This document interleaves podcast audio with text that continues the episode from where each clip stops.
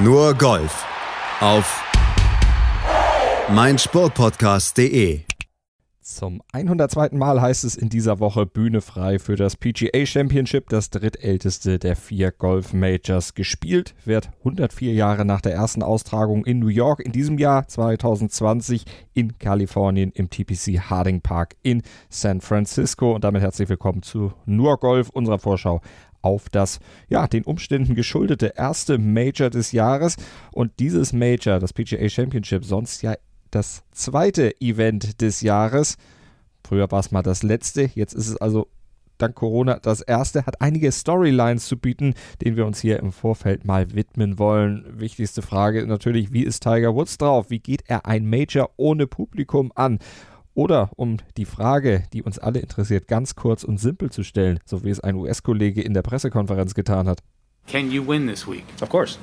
Ja, kurze Frage, kurze Antwort. Natürlich kann er, aber da gibt es ja noch einige, die durchaus was dagegen haben könnten. Brooks Köpker zum Beispiel, der könnte der erste Triple-Sieger beim PGA Championship seit fast 100 Jahren werden. Brooks Köpker, der tiet in einem Flight mit Gary Woodland und Shane Laurie zusammen auf und das sind die drei letzten Major-Sieger. Woodland, der hatte ja die US Open in Pebble Beach gewonnen. Laurie war bei der Open Championship erfolgreich und Köpker, ja gut, der ist zweifacher Titelverteidiger sogar beim PGA Championship und er könnte in diesem Jahr der erste Mann seit Walter Hagen sein, der die Wanamaker Trophy dreimal in Folge gewinnt. Hagen gelang das zwischen 1924 und 1927 sogar viermal in Folge. Damals wurde das PGA Championship allerdings auch noch als Matchplay ausgetragen mittlerweile ja als Zählspiel seit 1958 und rechtzeitig zur Titelverteidigung von Brooks Köpker in diesem Jahr, da zeigt die Formkurve wieder nach oben beim WGC letzte Woche. Da wurde Köpker ja schon Zweiter und von den Knie- und Schwungproblemen der letzten Monate war bei ihm da nicht allzu viel zu sehen gewesen. Entsprechend sind natürlich dann auch seine Ansprüche an sich vor dem PGA Championship. I'm not out here to just try to compete and have a good time. I'm out here to win, so you know, winning means being the best and, and being number one. So uh, that's the goal. Und wer sind die weiteren Favoriten aus seiner Sicht? Wen hat er für den Sieg auf den Zettel genommen? Wen sollten die Zuschauer für den Sieg auf dem Zettel haben? JT, John, J, uh, Justin, myself, DJ. Justin Thomas, den hat Brooks Köpker eben genannt. Der fehlte ja bei der 2019er Auflage wegen einer Handverletzung. Er spielt in diesem Jahr aber wieder mit in einem Flight mit Tiger Woods und Rory McIlroy. Und diese drei, die haben ja schon zusammen fünf FedEx Cups gewonnen. Je zwei Tiger und Rory. Einen hat Justin Thomas auf der Habenseite und zusammen haben sie natürlich auch unzählige Majors schon gewonnen. Und Justin Thomas ist nach seinem WGC-Sieg letzte Woche in Memphis ja auch wieder Nummer 1 der Welt und offenbar bestens in Form. Rory McIlroy dagegen, der ist nach der Corona-Pause noch nicht wieder so richtig in Tritt gekommen. Ja, und was ist mit Tiger Woods? Der hat seit Corona erst vier Runden kompetitives Golf gespielt. Beim Memorial war das. Er fühlt sich aber trotz eines leichten Schnupfens offenbar relativ wohl. I feel good. Um, excuse me. Um, yeah, it uh, obviously I haven't played much competitively, uh, but I've been playing a lot at home. Uh, so I've been getting plenty of uh, reps that way. Uh, just trying to get my way, you know, back into uh, this part of the season. This is what I've been gearing up for. Und was käme dafür gelegener als ein Platz, den er aus der Vergangenheit kennt und auf dem er ja auch schon Erfolge feiern konnte. 2005 war der TPC Harding Park Austragungsort eines WGC-Events gewesen. Damals gewann Tiger im Stechen gegen John Daly. Und 2009, da spielte er an gleicher Stelle einen lupenreinen President's Cup. Und Plätze in Nordkalifornien sind ohnehin sein Ding, oder Tiger? This brings back great memories of coming up here playing, whether it's here at Harding or SF Club, Olympic or Lake Merced. Uh, we used to come up here and do qualifiers all the time. It's cool.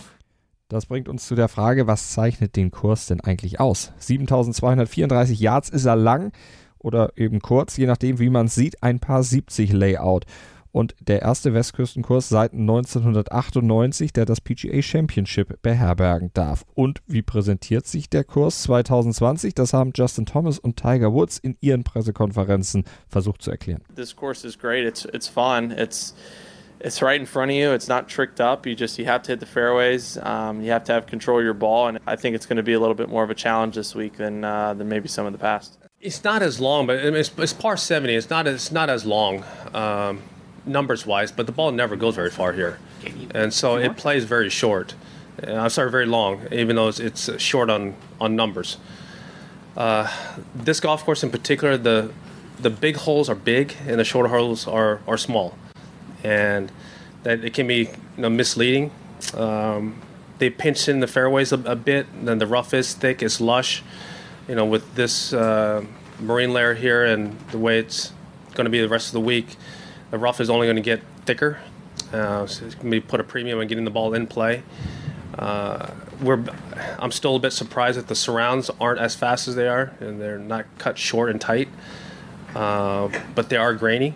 Uh, into the grain shots, and the balls are, are popping up and rolling out. Down grain, uh, you can spin it pretty easily. You can spin it either way. So uh, it's going to be, you know, a, a test. You know, the, with the overhang of of these cypress trees and the ball. maybe a couple lost balls here. You know, cut a corner and the ball hangs up, and that, that could happen very easily here, and has happened, and, and I'm, I'm, sure it will this week as well. This is, this going to be a fun test for all of us. Um, the rough is up.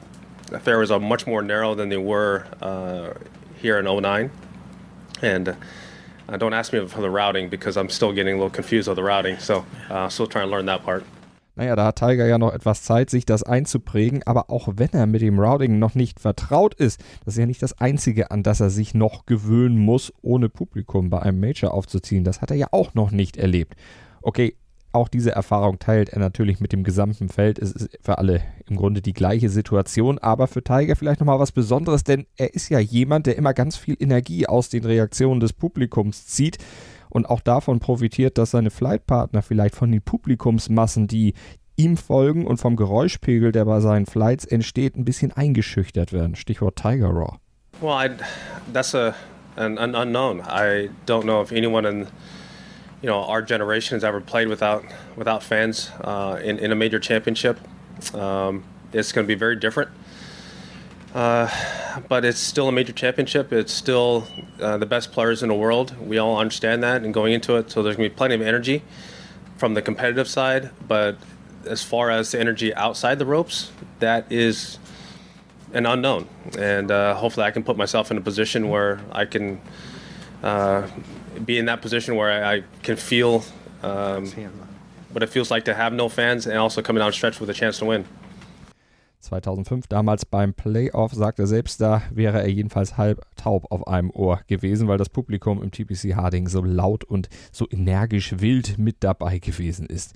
Wie es in dieser Woche sein wird, wir werden es erleben. Martin Keimer, der ist ja auch mit von der Partie, genau wie Jordan Spieth, Dustin Johnson und Justin Rose. Diese drei, die spielen in einem Flight. Ricky Fowler zusammen mit Bryson DeChambeau und Adam Scott und auch John Rahm, Phil Mickelson und Sergio Garcia spielen die ersten beiden Runden zusammen. Also da sind schon durchaus Flights zusammengestellt worden, die man sich absolut angucken kann und absolut angucken sollte und da freut ihr euch doch sicherlich schon dann auf den Montag, wenn wir hier bei Nur Golf ein hoffentlich spannendes PGA Championship für euch zusammenfassen und analysieren werden. Machen wir nämlich und ihr solltet unsere Sendung schon mal vorsichtshalber abonnieren, wenn ihr es noch nicht getan habt mit dem Podcatcher eurer Wahl. Könnt ihr nur Golf abonnieren und dann seid ihr am Montag sofort, wenn die Folge online geht, bestens informiert über Golf, über das PGA Championship bis zum Montag hier bei uns bei Nur Golf auf meinsportpodcast.de. Bleibt uns gewogen und viel Spaß beim PGA Championship am Wochenende im Fernsehen. Schatz, ich bin neu verliebt. Was? Drüben. Das ist er. Aber das ist ein Auto. Ja, eben. Mit ihm habe ich alles richtig gemacht. Wunschauto einfach kaufen, verkaufen oder leasen. Bei Autoscout24. Alles richtig gemacht. Nur Golf auf meinsportpodcast.de. Schatz, ich bin neu verliebt. Was? Drüben. Das ist er. Aber das ist ein Auto. Ja, eben. Mit ihm habe ich alles richtig gemacht. Wunschauto einfach kaufen, verkaufen oder leasen. Bei Autoscout24. Alles richtig gemacht.